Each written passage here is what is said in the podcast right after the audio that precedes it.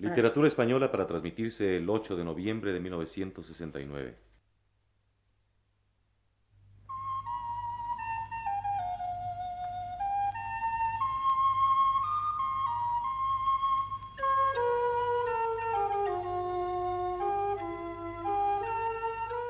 Radio Universidad presenta Literatura Española.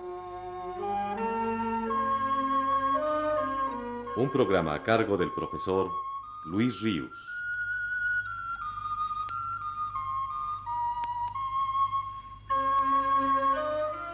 El profesor Ríos nos dice, No quiero dejar de comentar en este programa un libro de reciente publicación que lleva por título Arte y Misterio de la Prosa Castellana, pues creo que vale la pena llamar la atención del oyente sobre su excelencia y su utilidad. En él el antiguo y noble propósito de enseñar deleitando se consuma de manera cabal. Más todavía, en él se conjugan a la perfección la exposición teórica de lo que las mayores autoridades han tenido y tienen por bien escribir, y la práctica de tal escritura, merced a la finura y la firmeza de su autor, Hermilo Abreu Gómez. Arte y misterio de la prosa castellana está dividido en cuatro partes. La primera teoría, doctrina y divagaciones, se compone de notas breves, apuntes tocantes al tema del estilo literario. La segunda, variaciones sobre el mismo tema, recoge dos ensayos, la sintaxis e idea de la prosa. Forma la tercera una antología comentada de algunos de los mejores prosistas de nuestra lengua desde el siglo XIII hasta el XX. Y la última es una bibliografía mínima en atención a los lectores especialmente interesados en el tema.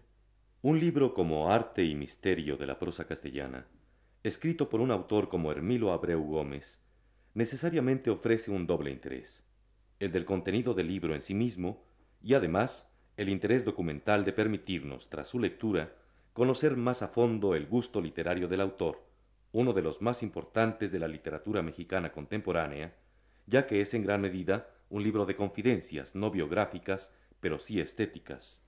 En su primera parte, la principal, pertenece a un género de libros escasos en nuestra lengua por lo que respecta a su estructura. Se trata de una suma de comentarios hechos al margen de una determinada lectura, de pensamientos sucintamente expuestos sobre múltiples cuestiones literarias, de la reproducción de unos párrafos de tal o cual autor que Abreu Gómez considera dignos de no olvidarse. Y todo ello reunido como al desgaire, como a medida que han ido saliendo, al correr de muchos años, de la pluma del lector atentísimo, del artista profundo, del pensador sutil que es Abreu Gómez, sin orden premeditado, riguroso, ya que no es un tratado académico de la prosa lo que él se ha propuesto escribir. Esa es la primera virtud del libro, el primer atractivo que tiene para el lector, que así lo llega a sentir entre sus manos lleno de frescura, de espontaneidad, de amenidad. No es otra la estructura del Juan de Mairena de Antonio Machado, el antecedente, creo yo, más próximo del libro que comento. La diferencia básica entre una y otra obras estriba en que la de Machado, por los temas que toca, es miscelánea, literatura, política, filosofía, etc., en tanto que la de Abreu Gómez se ciñe tan solo al tema que el título anuncia. El contraste entre los largos años de elaboración que un libro así por fuerza ha requerido y la inmediatez y provisionalidad con que se nos entrega su contenido, encierra ya un sentido, revela un estilo, manifiesta una sensibilidad. El sentido podría ser la falta de fe en encerrar dentro de los límites rígidos de un tratado una materia de suyo tan huidiza, tan inasible como la palabra poética. El estilo revelado, el que huye de toda excesiva severidad, de todo engolamiento doctrinal. La sensibilidad, en fin, la de un escritor de honda elegancia de espíritu, poseedor en dosis semejantes de naturalidad y contención. Escojamos al azar algunos fragmentos de este libro para cerciorarnos de lo antes dicho.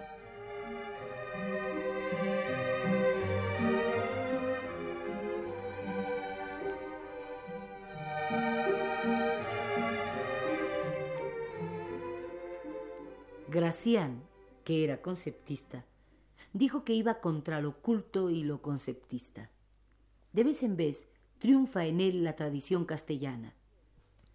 No recuerdo en qué obra escribió, es el estilo natural como el pan, que nunca enfada. Y el pan no enfada, porque es lo que es, como hubiera dicho Santo Tomás de Aquino. El pan es alimento y regusto y delicioso placer para el olfato y el paladar. Da placer y fuerza. Al pan no se le puede pedir más.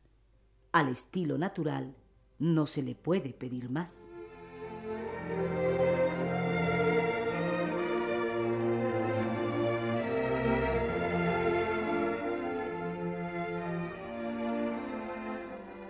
Lo inefable es lo que no se puede decir o lo que no se puede escribir porque se escapa de los límites de la palabra.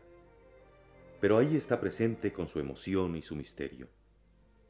El prosista que tiene espíritu poético, lejos de rehuir lo inefable, sobre texto de que es intraducible, lo acoge, lo acaricia, lo hace vibrar siquiera entre palabra y palabra, entre frase y frase. Eso que falta es como poderoso silencio, parte esencial de la prosa. De tremendos silencios que conmueven el alma, está hecha la prosa de Santa Teresa, por ejemplo.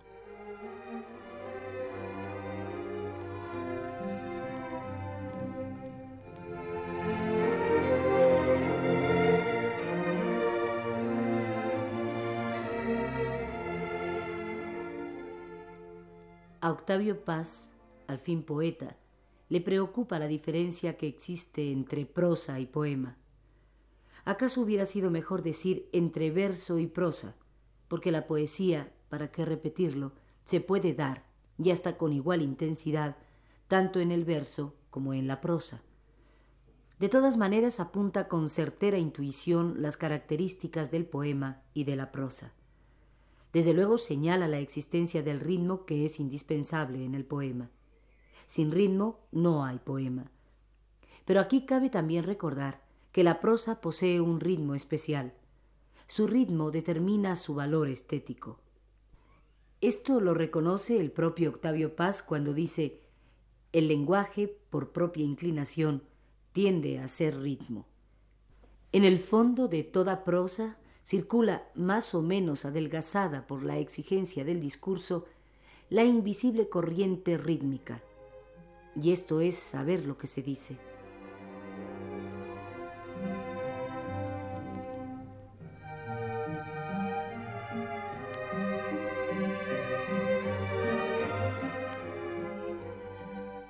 ¿Para qué darle vueltas? El habla del hombre es la raíz de la prosa. Bruno Snell dice, el habla humana está formada, por lo general, de frases. Las frases están construidas con palabras y las palabras están formadas por sonidos.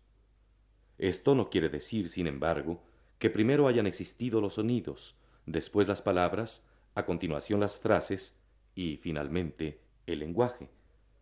Porque no hay frases más que en relación con el habla, palabras con sentido sólo dentro de la frase, y los sonidos articulados aparecen solamente en palabras, aunque algunas de ellas puedan aparecer anteriormente, por ejemplo, como interjecciones, como exclamaciones.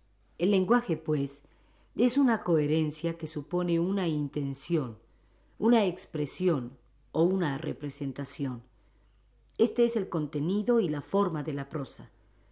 El grado de su perfección se manifiesta en la conquista de lo lógico o de lo bello. El escritor de sensibilidad estética se inclina a manejar la última conquista.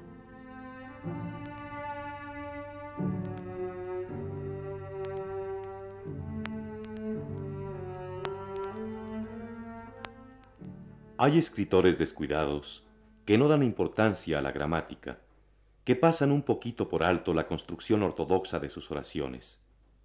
De este tipo son Santa Teresa, Cervantes y Pío Baroja. Pero al lado de este defecto tienen el maravilloso don de la armonía, del equilibrio de sus frases y de sus párrafos. Y además saben hilvanar las ideas que exponen con orden lógico o con orden expresivo. Con esta habilidad ganan esa suave elegancia, ese aire de buen gusto que parece venir de adentro, de la misma alma del escritor. Así resulta que otros escritores, meticulosos, impecables en el manejo del idioma, resultan desabridos, incoloros y en ocasiones sencillamente ilegibles. Y si alguna vez se les lee, no se les vuelve a leer.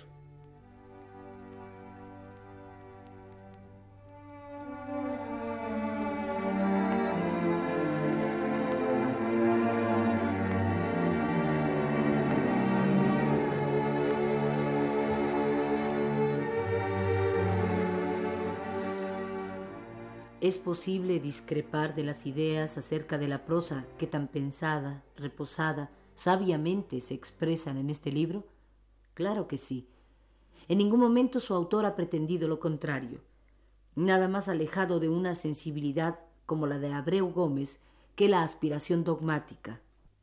Ahora bien, lo que no sería tolerable es objetar el ideario expuesto por él tan madura y jugosamente, en forma precipitada, irreflexiva, vulgar. Habría que hacerlo, en todo caso, elevando pensamiento y expresión al mismo nivel del autor de este arte y misterio de la prosa castellana. Así, pongamos un ejemplo, como Damaso Alonso, en su ensayo Escila y Caribdis de la literatura española, discutió algunas ideas fundamentales expuestas por Ramón Menéndez Pidal en su estudio Los españoles en la literatura. Sólo así. Quisiera, por último, señalar la oportunidad con que este libro sale a la luz. Existe en nuestros días una especial preocupación por la crisis que indudablemente padece la lengua española, distorsionada, maltratada, tal vez desconocida por la mayor parte de quienes hacen de ella un instrumento de trabajo profesional. El Congreso de Técnicos de la Publicidad, que hace poco se reunió en México, es un síntoma claro de que esa desazón lingüística es ya general en el mundo de habla hispánica. ¿Y qué decir, vista en conjunto desde luego, salvando excepciones, de la novelística más joven, tanto de España como de Hispanoamérica? La confusión es grande, y en medio de ella, como estamos, resulta esperanzador y utilísimo que escritores de la calidad de Hermilo Abreu Gómez planteen en voz alta y bien planteados los problemas básicos de la expresión literaria castellana, desentrañen, para exhibirlos a los ojos de todos, los rasgos más auténticos del genio de la lengua, y muestren, en fin, como Abreu Gómez consigue hacerlo, cómo la prosa castellana, en manos cuidadosas, sabias y firmes, es capaz siempre, en todo tiempo, de contener una vivísima expresividad, una bellísima armonía.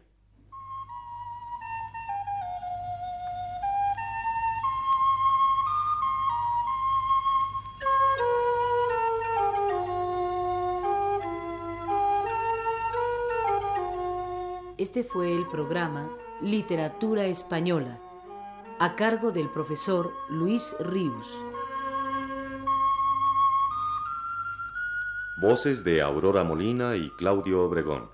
Realización técnica, Bernardino Enríquez.